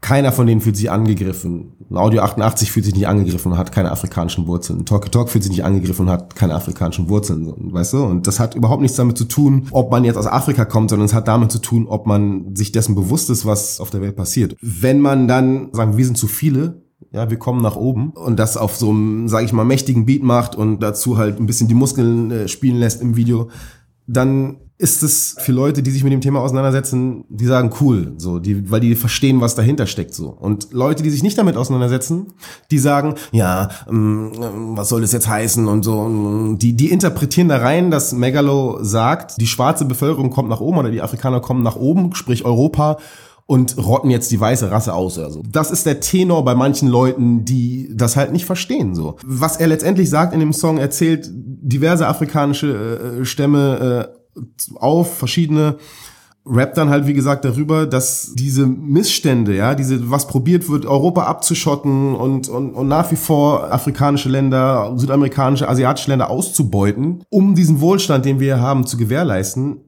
dass das nicht funktionieren wird so. Ihr könnt Mauern bauen, wie ihr wollt, aber es sind zu viele Leute, die dieses Leid sozusagen erfahren müssen, dass sie Wege finden werden zu kommen. Dafür sind es zu viele, denen es zu schlecht geht so. Und man kann sich hier nicht abschotten. Man kann nicht einfach sagen, ja, ich weiß zwar, das ist nicht so schlimm, aber was sollen wir denn machen? Ja, doch, wir tragen alle was dazu bei. Und da nehmen wir uns ja nicht aus, so. Wie gesagt, wir tragen auch mal gerne Nike-Schuh, so. Das ist das, das ist, das ist das, was ich sage. Wir nehmen uns nicht davon aus. Nur wir sind uns dessen bewusst. Wir setzen uns tagtäglich damit auseinander, so. Und mich regen halt diese Leute auf, die so ignorant sind, dass sie das halt nicht sehen. Die von sich selber behaupten, sie sind halt null rassistisch und haben damit nichts zu tun, aber sie unterstützen letztendlich und hinterfragen ein rassistisches System nicht so. Und du musst nicht aktiv, meiner Meinung nach, irgendwie äh, Rassismus befeuern. Du kannst es auch passiv machen, indem du halt nichts machst. Und indem du halt einfach auch noch Leuten, die dir versuchen, was zu erzählen, denen das Recht versuchst abzusprechen, sich darüber zu beschweren, beziehungsweise das Leid zu klagen, so, was sie gar nicht nachempfinden können. So. Und dass man von einem Künstler äh, verlangt, dass er das immer irgendwie gefälligst in geduckter irgendwie äh, Position und und und und und, und bettelnder, äh, flehender Position vortragen muss in seiner Musik, wie gesagt, auf irgendeinem Akustikding, wie er dann rumheult, dass es ihm schlecht geht. Warum so? Warum können wir nicht auch einfach mal sagen, nein, ey, wir stellen uns hin, wir sind zu viele so und wir machen da wir, wir drehen das positiv. Wir sagen nicht, wir sind zu viele und zeigen jetzt irgendwie das Leid oder irgendwie sowas, sondern wir sind zu viele von denen hier auch. Wir solidarisieren uns mit mit allen Leuten, denen es schlecht geht. Uns geht es dabei nicht nur um Afrika generell. Klar, man muss sagen, also A sind wir natürlich mehr, dadurch mehr verbunden, weil wir afrikanische Wurzeln haben und weil Afrika letztendlich faktisch der Kon Kontinent ist oder da, wo die größte Armut halt einfach nur mal herrscht. Aber es geht uns letztendlich generell um Missstände so. Deswegen ist, die, ist, ist, ist das Album auch keine Rassismusplatte, sondern es ist viel eher eine systemkritische Platte so. Und dass wir das halt quasi aus der Sicht von afrikanischstämmigen Leuten machen, das ist halt liegt halt daran, dass wir nun mal afrikanischstämmige Leute sind. So, ich würde es genauso feiern, wenn jetzt irgendwie ein Album von irgendwelchen Fabrikarbeitern in Asien irgendwie, wenn die sich zusammentun und sagen, wir wir wir machen jetzt mal ein Album darüber, was wir hier eigentlich machen müssen, damit ihr euch irgendwie bei H&M für was weiß ich wie viel Euro eure Shirts da kaufen könnt. So, da kann man sich doch nicht hinstellen und sagen, ja, aber die sollen mal jetzt nicht rum. Ich habe Verständnis für Leute, die die es nicht verstehen es aber verstehen wollen oder zumindest sagen, ey, okay, ich, ich weiß es nicht. Wenn es so ist, finde ich krass, dass, es, dass du uns das so erzählst und erzähl mir gerne mehr. Aber ich habe kein Verständnis für Leute, die meinen zu wissen, was Sache ist und so ignorant sind, dass sie das, dass, dass sie das irgendwie versuchen mit irgendeinem, irgendwelchen komischen Argumenten, möchte gerne Eloquenz da zu rechtfertigen. Das ist für mich einfach, ähm, das geht nicht klar. Und letztendlich ist es schön, dass auch ein paar Leute rauskommen und sich outen, weil das spiegelt letztendlich das wieder, was, was, was was Leute wie wir äh, unser Leben lang irgendwie, äh, der eine mehr, der andere weniger halt spüren, so, dass, dass, dass, dass, ganz viel noch nicht aufarbeitet ist. Es gibt halt immer noch Leute, die denken, Afrika ist ein Land oder die halt so wenig wissen und so wenig wissen wollen und, und sich mit Sachen nicht auseinandersetzen, dass es halt echt irgendwie erschreckend ist. Und, ähm, aber das ist auch gut, dass man, dass man das jetzt aufzeigt, dass diese Leute rauskommen, weil je mehr von den Leuten, die glauben, dass es sowas nicht gibt, äh, das sehen, desto mehr äh, äh, verstehen vielleicht, warum wir sowas machen. So. Ein Kontrast bildet dann ja zumindest musikalisch dann der nächste Song, brillant. Also überhaupt vielleicht auch nochmal die, die Tracklist. So, wie lange habt ihr daran gesessen, oh. zu, zu sagen, welches Song kommt wann? Ja, das war, das muss man mir zugeben, das war ein langer, langer, langer, langer Prozess. Ähm, wir hatten, oh, ich weiß nicht, gefühlt äh, 20 verschiedene äh, Tracklistings oder Sequencing. Und, und ähm, ja, im Endeffekt hat das aber für uns dann letztendlich am meisten gepasst oder hat am meisten Sinn gemacht. Ähm, war wie gesagt nicht ganz leicht. Ähm, ja, und zu Brillant kann ich sagen, gibt ja immer Songs, die einem, die mit, einem mit irgendwas machen und Brillant ist einer von diesen Songs. Ich weiß noch, ich habe den Beat gemacht, ich, den fand ich auch, äh, fand ich schon geil und dann hat aber Musa die Hook gemacht so und als ich den das erste Mal gehört habe, so, ich hatte echt wirklich fast Tränen in den Augen, weil es so krass einfach gepasst hat so da drauf. Er hat das halt, das, hat das perfekt umgesetzt so und ähm, was er halt sagt und ich weiß, es ist für viele Leute so, die können es halt vielleicht nicht verstehen, müssen es erstmal nachlesen und das ist auch vollkommen okay so. Gebt euch, nehmt euch die Zeit so und lasst es einfach auf euch wirken so, aber wenn du die Sachen verstehst dann auch noch so und, und weißt so, was er da sagt und wie er das sagt, das ist halt, also ich habe wirklich Gänsehaut jedes Mal, wenn ich diesen Song höre und ähm, einer meiner Favorite Songs, der wirklich auch emotional mich äh, immer immer wieder berührt. So. Das spielt halt, wie gesagt, der Beat ist halt schon hat so eine gewisse Melancholie und äh, dann auch was die Jungs da drauf machen und ähm, vor allem der Refrain auch ähm, ist auch einer von diesen Songs, der, sage ich mal, ähnlich wie Platz einer Sonne so einen gewissen Schmerz hat, aber auch irgendwas Positives so, also so ja, und das ist halt eigentlich ein perfektes Bild, so, weil das letztendlich auch die Situation von Afrika widerspiegelt. Es ist ja nicht alles Kacke da, so. Das Potenzial, was dieser Kontinent hat, ist halt einfach, ne, und, und das, was auch einige Leute, wenn es auch noch zu wenig sind und es zu wenigen auch zugute kommt, aber was jetzt gerade immer wieder auf die Musik zurückzuweisen, was da jetzt gerade manche Leute machen, wie, wie die sich aufstellen und was sie für Moves machen und dass sie, weißt du, das ist schon geil und dann muss man muss auch die, man muss auch diese positiven und diese schönen Aspekte ähm, sehen und das ist, glaube ich, bei uns allen so, dass man halt so, so ein lachendes, so ein weines, also es ist halt, man ist mit dem Herz halt da und es kann mal wehtun, aber es kann genauso gut halt auch extrem schön sein, so und ähm, das spiegelt halt der dieser Song perfekt wieder für mich. Ein bisschen melancholisch ist dann ja eben auch nach Hause mit Joy Delani. Ja, ist genau die Frage, wie man Melancholie äh, definiert. So, ich würde den jetzt weniger melancholisch bezeichnen, aber er ist, der ist halt so leicht und das ist halt wie so ein Calippo-Eis. Das ist halt für mich so Maracuja-Saft am Strand. Äh, da wird es ja auch noch ein Video zu geben oder wenn ihr das hört, ist das Video schon draußen und ähm, das wird es auch so widerspiegeln und der Song, ähm, ja, ist auch ja, ich würde gar nicht mal sagen, der ist so, das ist lustig, weil er hat sich verändert so. Der Song war ursprünglich auf einem anderen Beat wir hatten auch unterschiedliche äh, Hooks ausprobiert, auch mit anderen Leuten und wir waren alle mit dem Song. Ich habe den damaligen Beat nicht wirklich gefeiert. So die Jungs waren mit ihren Strophen nicht so hundertprozentig zufrieden. Größte Baustelle war dann immer irgendwie der Refrain, wo wir da nichts gefunden haben, was so richtig den Deckel drauf gemacht hat. Und dann ja an irgendeinem Tag habe ich dann halt nochmal oder bin ich mit Musa nochmal irgendwie das Album so ein bisschen durchgegangen und hatte dann halt diesen Nachhause-Beat gemacht, weil wie gesagt ich halt gerade viel so Sachen gemacht hatte. Und ähm, dann war der halt mit dabei und dann habe ich halt einfach, meinte ich zu Musa, ey, weil er von der Geschwindigkeit ähnlich war wie der andere, sollen wir nicht einfach äh, äh das auf den probieren? Und dann erstmal überlegt, so hat Musa irgendwie probiert, seinen, seinen, seinen Text da drauf zu machen. Und äh, es hat halt irgendwie gepasst so. Oder er meinte, okay, er will noch ein paar Sachen dann umschreiben und das passender machen. Und dann irgendwie, ja, haben wir irgendwie mega von der Idee erzählt. Mega ist sowieso dann immer relativ unproblematisch. Ja gut, wenn ihr meint, so gut. Der ist halt einfach Profi, auch was so Sachen angeht. Und hat dann aber natürlich auch nochmal äh, umgeschrieben, um äh, äh, seine aktuelleren, äh, sag ich mal, African Gesangskills auch äh, äh, einzubauen und ähm, ja, schwuppsdiwupps. Joy hatte, hatte zu dem Zeitpunkt schon zugesagt, für den auch auf den alten Beat äh, äh, noch einen Kurs zu machen. Also es war klar, dass wir dann, dass wir den Song dann mit Joy machen würden. Und ähm, sie hatte noch den alten Beat und dann waren wir irgendwann mal zu einer Session bei ihr, genau. Wir haben, die, wir haben den Song dann bei, also die, die, den Chorus zusammengearbeitet bei, bei, mit Joy dann zusammen, dann waren wir zu dritt da und haben ihr dann an dem Tag erst auch gesagt, ey, übrigens, äh, wir machen, wir haben jetzt einen anderen Beat. Und sie meinte, ah, hm, okay, zeig mal. Und hat es dann auch sofort gefeiert, so fand den auch viel besser als den alten. Und ähm, so ist der Song entstanden. Und ähm, genau. Es ist auch einer, sage ich mal, so ein, ein, das ist halt leichte Kost, so finde ich persönlich. Ich finde den weniger melancholisch, sondern eher irgendwie so, okay, wenn der angeht, so dann, wie gesagt, wir waren ja alle zu dritt auch in Ghana, dann kommen gleich wieder die Bilder so äh, in, in den Kopf und es ist eine gute Stimmung, macht Lust wieder bald wieder hinzuf hinzufliegen so.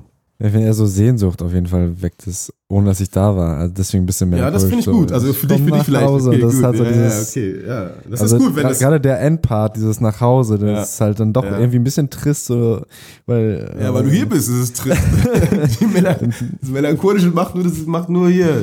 Berlin wird's nicht besser als in, in Stuttgart, mein Freund. Aber ja, was die Danke. Tristesse angeht. Da hatte ich meine Freundin.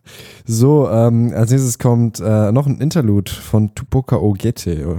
Yes, Tupoka, die gute, ähm, hat mich auch äh, sehr beeindruckt durch ihre Arbeit. Also ich habe sie entdeckt bei irgendeinem, also auf YouTube, auf irgendeinem Interview, also irgendjemand auf Facebook hatte das gepostet. Jedenfalls äh, spricht sie da mit dem mit einem weißen Mann, der aber eine dunkelhäutige Frau hat und die ein gemeinsames Kind haben, was halt auch quasi äh, halb halb schwarz, halb weiß ist. Und ähm, dem gibt sie quasi Tipps, wie, wie man als weißer Mensch damit umgehen kann. Das fand ich sehr interessant. Daraus habe ich auch das Zitat genommen aus dem Interview. Da sagt sie das nämlich. Da geht es natürlich dann auch um Rassismus und dann, dann sagt sie halt, dass viele Menschen halt nicht wissen, was weiß sein so als, als Konstrukt eigentlich bedeutet. So. Das ist das System, in dem wir leben, halt einfach von Grund auf, dass da Rassismus einfach drinsteckt. So. Es ist, es ist verankert im System und dass Leute, wenn die halt hier aufwachsen, bis zum gewissen Grad was dafür können, ja, weil es halt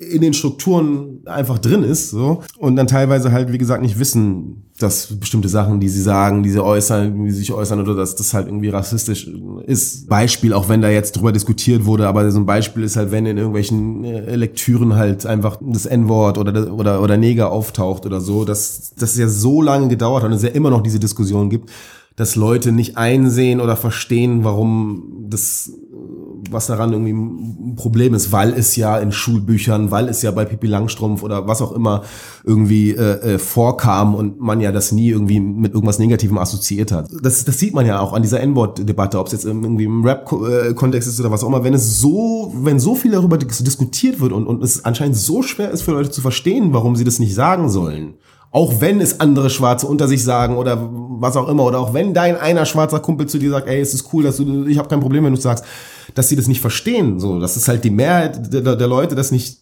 haben wollen und dass es aber Leuten so schwer fällt, das einfach nicht zu machen. Wenn du irgendwie gesagt bekommst, ey, Tobi, ich will nicht, dass du das Wort sagst, das verletzt mich oder ich, es ist so, warum bestehst du denn darauf, es sagen zu können? Weil es irgendwo mal irgendwie auch schon jemand gesagt hat oder irgendwie in irgendeinem Film oder, oder, oder, also das ist halt so dieses, diese Ignoranz oder dieses, man fühlt sich immer gleich bevormundet oder entmachtet und man, das, die Freiheit wurde, wird einem genommen, wenn man irgendwie eine Beleidigung nicht mehr aussprechen darf. So, das muss man sich mal überlegen, so, dass, dass, dass die Leute gar kein Gespür dafür haben. So. Und ähm, das ist halt, wie gesagt, Tupoka äh, ist eine Rassismusforscherin oder Anti-Rassismus-Trainerin, Coach. Sie hat jetzt ein Buch geschrieben, Exit Racism heißt es. Das kann ich jedem Menschen empfehlen, auch allen dunkelhäutigen Menschen, weil sie das so gut beschreibt und, und so gut irgendwie mir auch nochmal irgendwie Möglichkeiten gibt zu argumentieren mit Leuten, die eben, also die eben das nicht einsehen und überhaupt kein Verständnis dafür haben. So, sowohl Leute, die, die, die, die von sich behaupten, dass sie ja irgendwie eigentlich offen sind, als auch Leute, die, von denen du von vornherein weißt, dass sie es jetzt eigentlich nicht sind. So. Und das Buch hilft wirklich so. Es, ist, es gibt sehr, sehr, sehr viele Aufschlüsse. Und ähm, kann ich jedem empfehlen. Und wie gesagt, in dem Interview auf YouTube hat sie halt äh, diesen Satz zu diesem systemischen Rassismus halt gesagt. Und ich fand das einfach, das hat's halt einfach auf den Punkt gebracht. So. Und ähm, das soll nicht die Leute, soll nicht alle Leute freisprechen und entschuldigen, aber ähm, klar, also wenn Sachen so verankert sind und, und, und du Sachen mitbekommst und dir nicht bewusst bist, dass es, dass es nicht äh, okay ist, so, dann, ähm, ja, woher sollst du das wissen? Wenn deine Eltern dir nicht irgendwie was anderes sagen, wenn die Schule dir nichts anderes sagt, äh, dann, ja, wächst du halt damit auf. Und dann den passend in Geschichtsunterricht in den ja. Song. Wo wir auf jeden Fall mit Amewo was machen wollten, so der natürlich auch jemand ist, der sich schon immer auch in seiner Musik halt gegen Missstände ausgesprochen hat und und ähm, sich natürlich auch aufgrund von seiner Herkunft äh, natürlich auch mit diesem Thema irgendwie äh, äh, dazu sehr sehr viel zu sagen hat. Und da war es klar, dass wir auch mit ihm äh, was machen weil wir eigentlich auch, wie gesagt, mittlerweile echt befreundet sind durch die ganzen Touren, die wir zusammen gemacht haben. Und ähm, er hat auch für mich, meiner Meinung nach, also er hat so viele krasse Strophen, aber diese Strophe ist mit einer der krassesten, die ich äh, von ihm kenne. Und ähm, hat es so gut alles nochmal auf den Punkt gebracht, so in seinem Verse. Irgendwann mancher noch, hat uns dann noch ein Chorus gefehlt. Und dann dachte ich, ey, Chima, der Junge ist schnell, der kann immer, der kann, der singt gut und der soll mal was probieren, hat dann die Hook geschickt und gab es auch nichts dran auszusetzen und äh, die war's dann. Im Chorus kommt noch mal ein bisschen so eine Highlife-Gitarre rein, die ich so ein bisschen im Effekt noch verfremdet habe, aber das ist äh, auch ein sehr, sehr wichtiger Song, A, wegen den beiden Features nochmal, die beides Jungs sind, mit denen wir viel unterwegs sind und wegen dem ganzen, wegen dem ganzen Song an sich, so, ich mag den auch sehr gerne du hast jeden Beat schon bevor ihr quasi euch rangesetzt habt, äh, der, die waren schon alle fertig. Du hast jetzt nicht zu dem Projekt äh, extra einen Beat gemacht? Doch, ich glaube, Jesse Owens kann man sagen, habe ich zu dem Projekt gemacht als wir angefangen haben, irgendwie Beats zusammen für, für das Projekt, war so die unsere Vorgabe so 70, 60, 70 BPM Bereich, bisschen düster, leicht äh, sphärische Sachen und so, ein bisschen. Und aus der Zeit sind zum Beispiel auch noch Geschichtsunterricht oder Visionen. Dann hat sich das halt alles so ein bisschen entwickelt. So, also ich lasse eigentlich in der Regel gerade bei so einem Projekt so lasse ich mache ich immer noch was an den Beats. Oder Beats sind erstmal für mich, macht den Beat, dass man darauf schreiben kann, dass man eine Idee bekommt, dass eine Emotion geweckt wird. Und wenn dann mal was drauf geschrieben wurde oder eine Idee festgehalten wurde, dann ergeben sich für mich auch nochmal ganz andere Möglichkeiten. Dann macht es für mich erst Sinn, das Ding wirklich auszuproduzieren und dann nochmal zu gucken, so was macht man damit noch alles. Weil du sonst vorher teilweise schon zu sehr Sachen auch vorgibst. So. Und ich, ich, ich mag es eigentlich gerne, wenn man einfach so die initiale Emotion, die es für dich transportiert, wenn du das so in den Beat reinpackst, dass, dass, die, dass die rauskommen so und dann quasi das so, so auch zusammen mit dem Künstler dann erarbeitest, dann zu gucken, was er dann da drauf macht und dann wächst der Song nochmal zusammen dann weiter. Lange lebe Afrika, auch so eine Hymne. Ich will es auch gar nicht irgendwie alles rechtfertigen oder erklären, aber es gibt ja Leute, die dann sagen, ja, die dann, weißt du, wenn du dann sagst, lang lebe Afrika, die dann sagen, ja, aber was ist mit Europa und Ding? Also lang lebe soll doch die Welt. Ja, natürlich, so. Ja, keiner von uns, und das sollten Leute wissen, die sich äh, vielleicht ein bisschen damit auseinandersetzen und auch mit der Musik und jetzt nicht einfach nur irgendwas ausspringen. Die sollen sich auch mal die, die, die, die, die Strophen anhören, was da gesagt wird. So. Lang lebe Afrika heißt doch nicht und alle an und tot allen anderen so. Genauso wenig wie zu viele heißt, wir kommen, wenn, wenn Merger bei zu viel sagt, wir kommen nach oben, heißt es nicht, dass sie alle nach unten kommen. So ähm, sondern es heißt einfach, man macht sich stark für, für etwas, was für, wo sich halt weniger stark bis jetzt oder viele Leute weniger stark machen so. Und das ist halt wiederum genauso das Ding, also dass du dich von lang, von dem Satz wie lang lebe Afrika irgendwie, wenn sich da Menschen von angegriffen fühlen, das kann ich nicht nachvollziehen. Also das kann ich nicht nachvollziehen und ähm, ich könnte es nachvollziehen, wenn lang lebe Afrika und dann äh, im zweiten Part, Part vom Chorus tot allen Weißen oder so. Das ist, weißt du, dann können wir darüber sprechen oder dann ist es für mich ganz klar, dass da was passiert, was was was was nicht korrekt ist so. Aber alleine der Satz lang lebe Afrika und in den Strophen äh, wird dann einfach auf äh, energetische Art und Weise werden einfach Sachen erzählt äh, die, die äh, einfach Fakten, dann, äh, ja,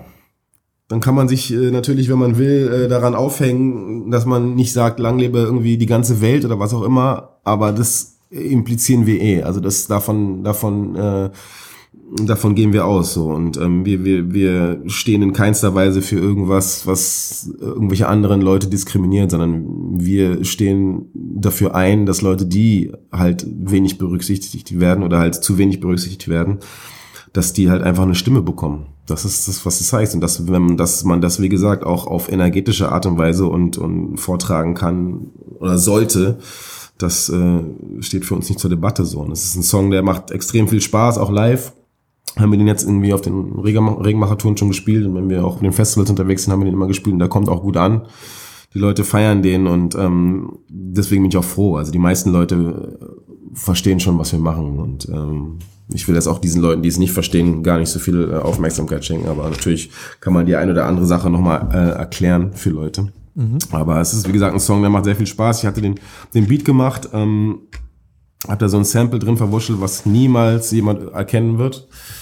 Einfach total klein gechoppt, gehackt und ähm, im Sample hört, sind ja irgendwie so, so ein bisschen orchestral so und dann habe ich das einfach nochmal mit den echten Bläsern unterlegt und ja, super fette Nummer. Ziemlich krass, ja. Ähm, danach kommt aber halt auch wieder ein äh, deutlich dü düsterer Song ähm, oder beziehungsweise ein Split-Song auch mehr oder weniger, ne? Dunkles Kapitel, Zukunft gestalten. Ja. Ähm, ja, jetzt, äh, wie gesagt, äh, wird es ein bisschen düsterer und ähm, so wie dunkles Kapitel klingt und Zukunft gestalten, das ist, das war am Anfang so der Tenor vom vom Album, so bevor nach Hause Jesse Owens und diese Songs entstanden sind und Imani. Und dann kann sich ja vorstellen, äh, wenn die Leute bei Jesse Owens schon Angst bekommen, äh, wie es gewesen wäre, wenn wir ausschließlich mit sowas gekommen wären. Ja, ey, dunkles Kapitel ist auch einer meiner Lieblingssongs beide Strophen richtig, richtig krass und Gänsehaut ist einfach äh, eine düstere Stimmung, die zu Recht halt auch da ist, weil einfach, wie gesagt, wir hatten den ursprünglich auch am Anfang vom Album gesehen, dass er das Ganze so eröffnet, haben uns dann aber dagegen entschieden, weil wir dachten, es ist vielleicht einfach ein bisschen zu hart. So, ne? Und ähm, man muss versuchen, wie gesagt, bei einem Thema, wofür jetzt nicht irgendwie jeder irgendwie für offen ist direkt irgendwie, dass man da ein bisschen, äh, sag ich mal, sanfter an die Materie rangeht. Und wollten jetzt halt nicht so mit so einem Knüppel gleich raus. Beat war da, Muss hatte erstmal irgendwie Angst davor, hat ihn dann aber gekillt. Also es ist auch eine der krassesten Strophen, die äh, äh, Mega auf jeden Fall auch zum Schwitzen gebracht hat. aber äh, äh, hatte eine Weile gedauert, bis äh, er auch mit seinem Verse so zufrieden war, weil Musa den wirklich zerstört hat. Ja, aber so, das ist halt das Geile, so dass, dass sich das alles so hochgeschaukelt hat. Ich habe dann noch diesen C-Part gebaut, dass der Beat noch so diesen Switch bekommt und das ist halt einfach geil an so einem Projekt und an der Arbeit. So, je mehr Teile dazukommen, dann sieht der andere noch mal was da drin, was er noch ergänzen kann und so wächst es halt. Und Zukunft gestalten war ursprünglich auch ein ganzer Song aber dann hatten wir irgendwie überlegt, weil wir schon so viele Songs hatten, dass wir daraus ein Interlude machen und nur den Refrain von Musa äh, verwenden und die Strophe von, von Mega, weil die so aussagekräftig ist. Dann haben wir das, um auch nicht zu viele Anspielstationen zu haben, halt zu einem Split-Track gemacht. Mhm. Dann kommt schon mit allen notwendigen Mitteln. Der Song ist halt am krassesten, sag ich mal, normal, dass man jetzt sagt, okay, das ist jetzt nicht besonders afrikanische Das hat keine, genau, kann man so sagen. Aber war das dann auch vielleicht ein Ding, wo ihr gesagt habt, dann deswegen nehmen wir den nicht, weil wir wollen eigentlich so ein mhm. komplettes Afrika-Ding? Nee, nee, nee, überhaupt nicht, weil ursprünglich war nämlich, wie gesagt, notwendige Mittel, dunkles Kapitel, das war, oder das war eher, oder Zukunft gestalten, das war eher der Tenor, so. Und deswegen, eher sogar gab es manchmal Diskussionen, ob wir diesen Afrika-Touch so viel reinbringen wollen, so. Oder gab es einige Leute, ich will jetzt hier keine Namen nennen, die äh, das gerne so auf notwendige Mittellevel gelassen hätten. Und ähm, aber so ist natürlich einfach viel größer und wie gesagt, uns war es dann im Endeffekt auch wichtig, auch, auch einfach die positiven und die schönen Seiten auch abzubilden. Wobei es ja nach wie vor überwiegend schon harter Stoff ist so. Selbst die Songs, die positiv sind, sag ich mal, außer nach Hause, selbst Jesse Owens oder Imani irgendwie transportieren ja auch sage ich mal, Stoff, der jetzt nicht nur happy ist oder so, auch wenn es fröhlicher äh, vorgetragen ist. Nee, das war nie eine, nie eine Überlegung, äh, Songs rauszunehmen, die äh, jetzt, sage ich mal, diesen African Vibe oder nicht irgendwas Afrikanisches haben. So. Ähm, es war vielleicht, wenn noch die Überlegung zu sagen, okay, wo kann man vielleicht noch was Kleines drüber sprenkeln, dass halt irgendwie so dieser Afrika-Vibe noch ein bisschen oder was heißt, weißt du, dass er irgendwo irgendwo da ist. Und bei notwendigen Mittel kann man es nicht sagen. Da ist der Beat ist halt so wie er ist und aber natürlich ist die Verbindung wieder über, über, die, über die Texte halt dann da. Ne? Es muss ja nicht immer in der Musik irgendwie noch irgendwas sein, wo man sich jetzt drauf berufen kann, okay, das ist afrikanisch, ja totaler Quatsch. So. Song 14 ist Vision. Ich mag den Song auch sehr gerne. Musa ist halt so äh, ignorant da auf dem, auf, auf dem, hat halt so eine ignorante Strophe.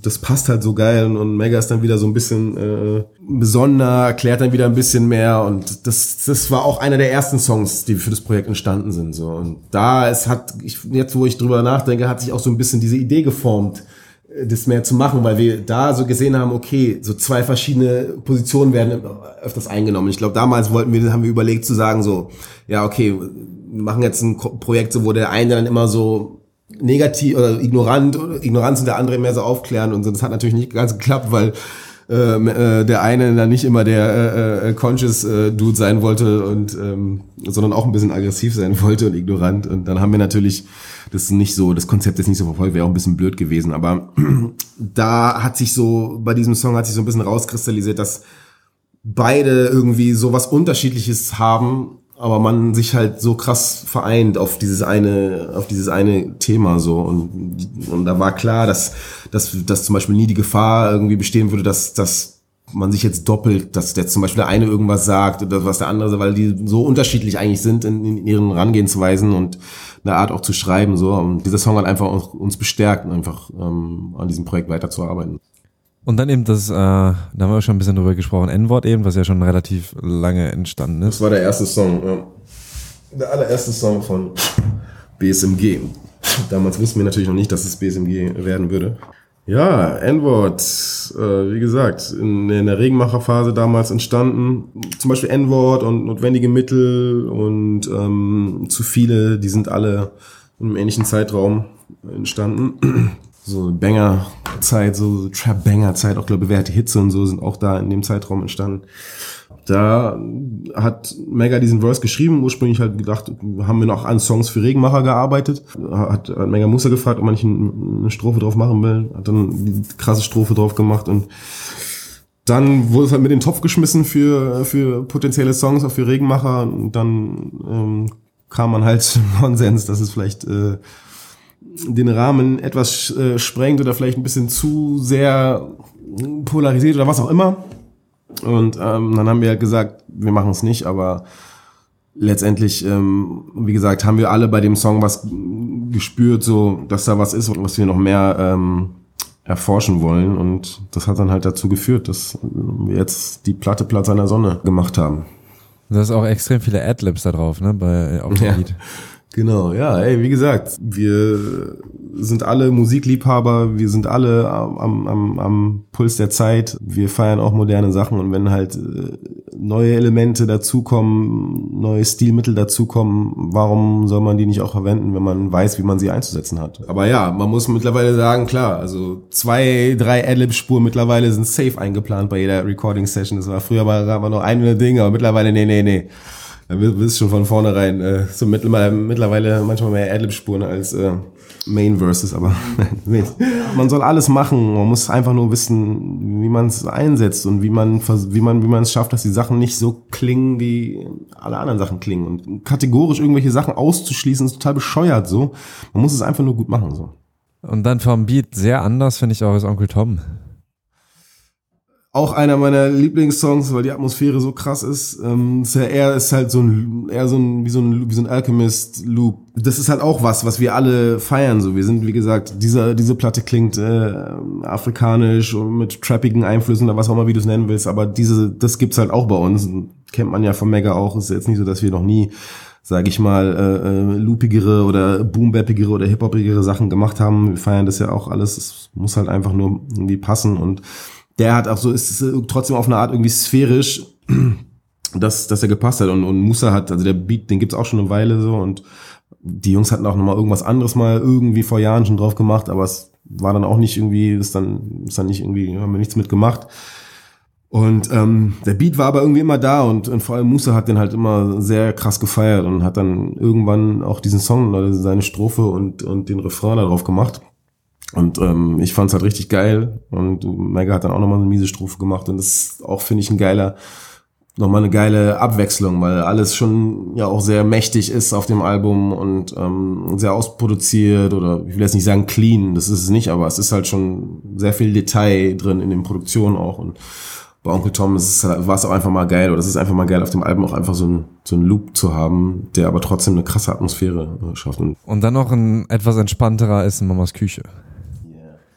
Mamas Küche, Mamas Küche. Ähm, ja, Mamas Küche, ähm, wo ich jetzt schon von, sag ich mal, zwei, drei Leuten gehört habe, dass sie den nicht kacke finden, aber den dann, wenn schon eher vielleicht mal skippen oder so. Und ähm, ich glaube, du hast es ja auch mal gesagt, äh, dass du irgendwie alle Songs bei dir irgendwie so in eine Playlist reingezogen hast, nur den nicht. Und ähm, das kann ich verstehen, weil er ist schon sehr speziell. Und ähm, ich weiß aber, dass jeder, der versteht, was da gesagt wird und worüber da gesprochen wird, das zu 100 Prozent fühlen wird. Und ähm, das ist halt auch ein Song, den wir halt für uns gemacht haben. so der einfach äh, der der afrikanischen Küche quasi huldigt und äh, oder den den den den Kochskills von von Mama.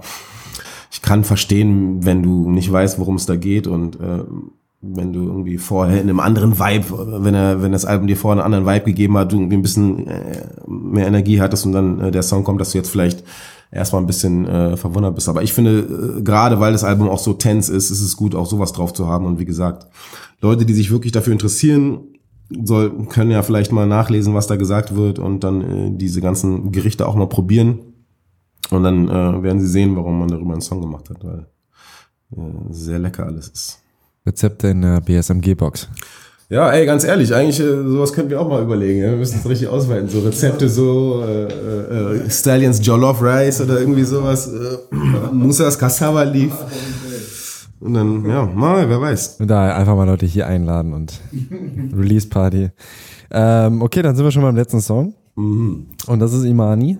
Ja. Yeah. Da habe ich den Beat gemacht und habe da so ein, ich glaube, ich weiß nicht, ob es ein kongolesisches, ich glaube ein, ein, ein ostafrikanisches, bin mir aber nicht hundertprozentig sicher, äh, Gitarrensample verwendet hab äh, dann mit meinem Gitarristen zusammen mit Sergio, als wir in der Session waren, wollte ich, dass er halt was dazu spielt. Und dann haben wir halt festgestellt, dass das so zwischen zwei Tonarten war, dass die Gitarre irgendwie schief, ein bisschen schief aufgenommen war. Also man, er konnte nicht genau irgendwie alles, was er versucht hat, dazu zu spielen, hat nicht, hat sich ein bisschen gerieben mit der mit der Originalgitarre. Und dann haben wir halt gesagt, ähm, okay, wir probieren es einfach mal aus, dass wir das Sample halt ausmachen und wir einfach zusammen oder er was spielt und wir zusammen was finden, was so ein bisschen ähnlich ist, aber halt doch anders. Also und dann war das letztendlich viel geiler und ähm, und dann habe ich den Beat quasi noch mal ein bisschen verändert. Davor hatten die Jungs schon ihre Strophen geschrieben, tatsächlich auch alle drei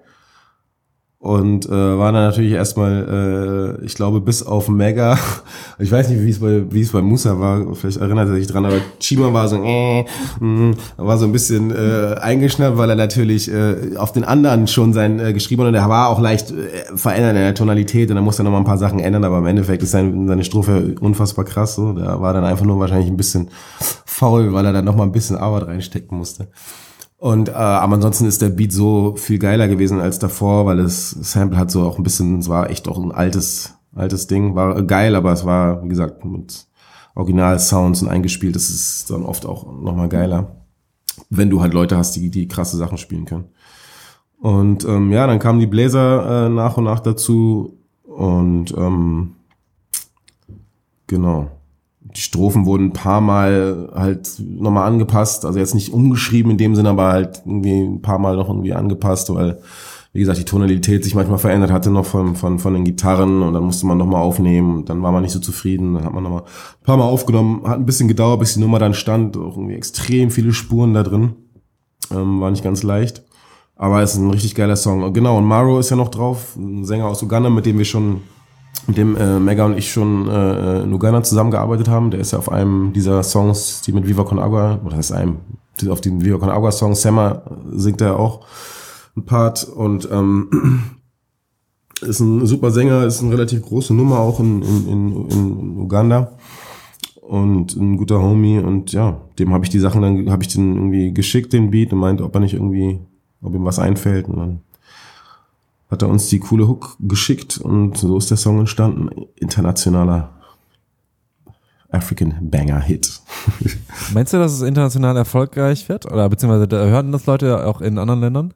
Erfolgreich ist immer so eine Sache. Ich glaube nicht, dass es international erfolgreich wird, weil dafür, ich glaube, man muss, sollte schon auch verstehen, was die, was die Jungs da erzählen. Natürlich, die Musik ist krass und die Musik kann sehr viel bewirken und die Musik bewirkt auch viel bei dem Jesse Owens, da muss man nicht, müssen viele Leute nicht, also meine Jungs sind gar nicht, die verstehen auch nicht, was da gesagt wird, aber die feiern das Ding so und weil die, weil die, weil die, weil die fühlen, wie die Jungs draufgehen und die den Beat halt fühlen so. Da kannst du schon sehr, sehr viel bewegen. Das haben wir auch bei, bei Oyoyo gemerkt, zum Beispiel, wobei Musa da ja die Hälfte seiner Strophe auch in, in Pigeon English oder in Englisch halt rappt, aber zumindest ist es halt so, dass Leute schon auch diesen Sound verstehen, den wir machen so. Und ähm, Imani, wenn der angeht, oder Jesse Owens, wenn der angeht, natürlich, das, dazu können die Leute auch tanzen oder nach Hause oder die, das verstehen die schon. Aber damit sowas erfolgreich wird, muss es natürlich irgendwelche Opinion Maker geben, die dann vor Ort halt sich darum kümmern, dass sie sich, mein, weißt du, also wie soll das denn, wie soll das da hinkommen? Klar kann es mal sein, zum Beispiel irgendeine französische Seite hat, glaube ich, Jesse Owens hat das gepostet und so und fanden das cool. Und klar, wenn ich, also ich, jeder, der diese Musik mitbekommt, vor allem Leute, die auch so Musik machen, also da werden die alle sagen, dass das qualitativ auf jeden Fall Top-Level ist, so alles so. Und ähm, ob es irgendwie erfolgreich wird oder ob es zündet, also ich glaube, wie gesagt, das ist, also gerade was die Thematik auch angeht, natürlich sehr speziell auch ist und, und kein Erfolgsthema in dem Sinne ist. Es ist kein kommerzielles Album, auch wenn da jetzt Nummern drauf sind, die vielleicht ein Potenzial haben irgendwie oder wenn sie andere Künstler machen würden, dass sie, dass sie irgendwie äh, erfolgreich werden. Aber dieses ganze Thema, so das ist, das ist ja nicht um da, damit Erfolg hat. Also wir freuen uns über alle Leute, die es hören, über alle Leute, die es teilen, über alle Leute, die, die, die, die verstehen, was wir da probieren zu machen. Aber es liegt ja nicht in unserer Hand. So von der Musik und von allem hat es das Potenzial. Auch wenn du MHD Jesse Owens zeigst, glaube ich nicht, dass er das Kacke findet so. Oder wenn du Jay Huss nach Hause zeigst, dann glaube ich nicht, dass, dass sie das, weißt du, ich glaube schon, dass sie das auch feiern so. Und, und, und aber die kriegen es halt nicht mit. Wie sollen die das auch wirklich mitbekommen so? Und ähm, wir haben jetzt halt nicht die ähm, 50 Millionen Klicks auf, auf YouTube, mit denen man dann halt auch nochmal irgendwie quasi international shoppen gehen kann und sagen kann, ey, guck mal, was wir hier machen. So, wir haben so und so viele Klicks. Je mehr Leute das hören und äh, je mehr Leute das mitkriegen, so, das umso besser natürlich. Aber Deswegen haben wir das Album nicht gemacht. Das ist halt unser Anspruch, immer irgendwie gute Musik zu machen sowieso. Und bei dem, bei dem Album ging es halt auch jetzt in erster Linie darum, ein Statement zu setzen. Natürlich geile Musik zu machen, aber auch einfach ein Statement zu machen. Und wir wussten von vornherein, dass es jetzt kein, kein kommerzielle Geschichte ist. Äh, vielleicht nochmal da auch nochmal klarer, wieso ist das Album so wichtig? Es ist künstlerisch so wichtig, weil ich noch nie an einem Projekt gearbeitet habe, was so organisch natürlich gewachsen so. Es hat so viel Spaß gemacht in der Konstellation, dass von überall immer irgendwie was, weißt du, was dazu. Und deswegen war es einfach wichtig zu, zu sehen, dass halt das auch so krass Spaß machen kann, so an einer gemeinsamen Sache zu arbeiten. So, so musikalisch und dann natürlich darüber hinaus auch so ein Statement zu, zu machen. So. Deswegen ist es halt für uns alle wichtig, so, weil wir beschäftigen uns ja schon die ganze Zeit damit. Es ist ja nicht jetzt, dass wir auf einmal irgendwie Afrika für uns entdeckt haben oder irgendwie merken, dass wir aus Afrika kommen oder afrikanische Wurzeln haben. Das ist ja totaler Quatsch. Also alle, von, gerade jetzt bei uns dreien, äh, wir haben, das ist begleitet uns ja schon immer so. Und das war bei uns auch immer sehr, sehr, ähm, sag ich mal, äh, präsent. Also ich habe da gelebt, Musa war eine Zeit dort und aber auch Mega, der halt, dessen Eltern halt auch zum Beispiel noch zusammen sind, der immer eine afrikanische Mutter halt auch hatte oder hat. Und ähm, deswegen äh, ist es bei uns halt immer sehr präsent. Und jetzt halt sowas, sowas zu machen und zum Beispiel auch irgendwie nach Ghana zu mir nach Hause zu gehen und da die Videos zu drehen und meine Jungs damit zu involvieren.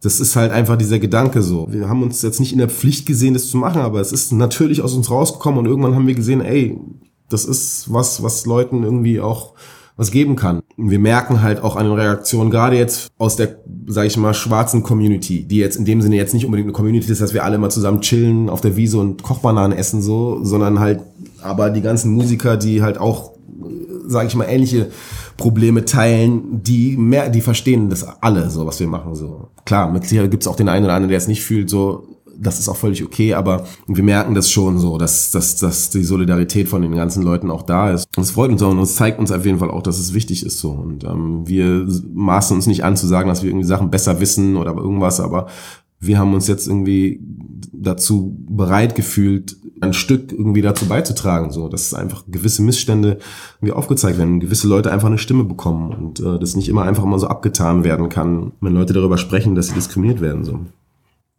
Was hat dich an Megalos äh, Arbeitsweise oder beziehungsweise irgendwas an dem Projekt besonders beeindruckt? Bei Megalo? Mhm. Ja, ich meine, Megalo ist ja immer so, der wenn der dann irgendwie eine Strophe präsentiert, dann weiß man eigentlich in der Regel immer, dass der, dass da was Krasses kommt. So und was mich halt beeindruckt hat, nenn mir einen Rapper, der jetzt sein Standing hat und mit zum Beispiel jemandem oder jetzt auch nicht nur mit, ich meine, mit mir hat er davor auch schon zusammengearbeitet. So, ich, ich habe jetzt in, den, in seinen letzten beiden Alben hauptsächlich produziert, aber es ist ja trotzdem, aber für den Künstler Megalo. So und jetzt ist es so, dass er sich quasi begibt sich in eine Situation, wo, er einfach ein Statement setzt, so aus einer Position heraus.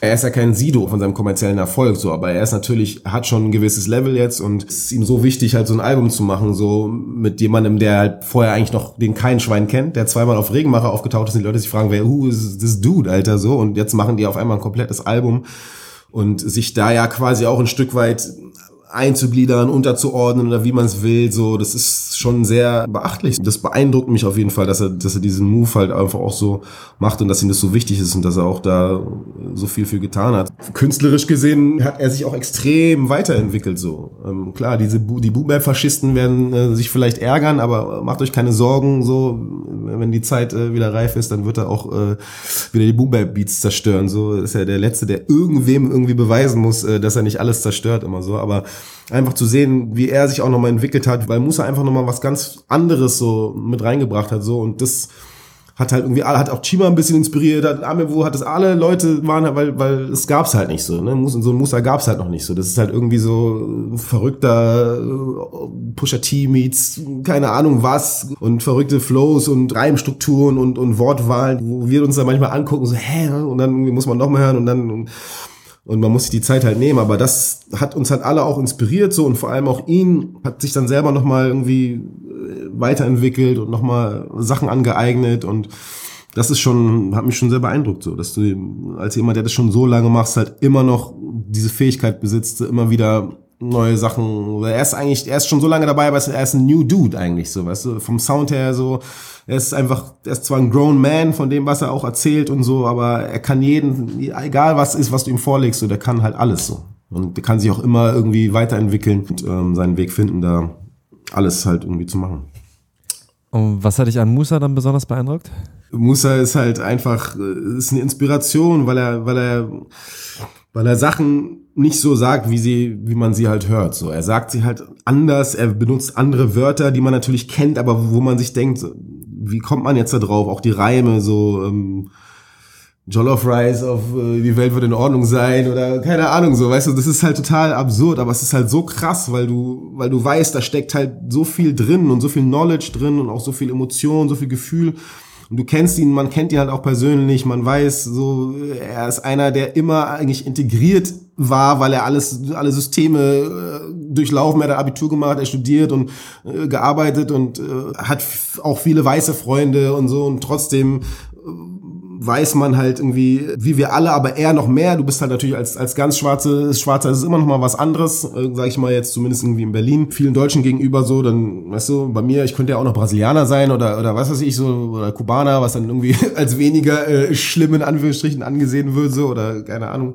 Der Schmerz, den er hat, die Stories, die man kennt und wir diskutieren ja auch oft und ich kann es halt nachvollziehen. Ich kenne es auch teilweise vom von, von, von meinem Vater und so, dass, dass äh, bestimmte Sachen frustrieren dich einfach so. Und ähm, ich liebe es halt so, wenn Rapper diesen Schmerz transportieren können. Wenn sie, wenn sie nicht rumheulen, aber Schmerz auf eine Art und Weise transportieren können, dass es halt nicht so, oh, ja komm, so, weißt du. Sondern deswegen liebe ich zum Beispiel jemanden wie Pusha T, der einfach so kalte, emotionale Lines teilweise drin hat, so, wo du denkst, oh shit, aber dann am nächsten Ding wieder so was sagt, so über, über, keine Ahnung, sein Bruder, wo du dir denkst, boah, das ist jetzt so, weißt du, wie er das jetzt so und das ist halt, das ist, was ich halt äh, am Rap feier so und das ist das, was, was, was mich am Musa, Musa beeindruckt. Also diese, diese Emotionalität, die er reinbringt, so, was für Filme er sich fährt, wenn er die Beats hört, so, und die Art und Weise, wie er das dann halt auch umsetzt, so, textlich und, und flowtechnisch. Das ist schon sehr nice.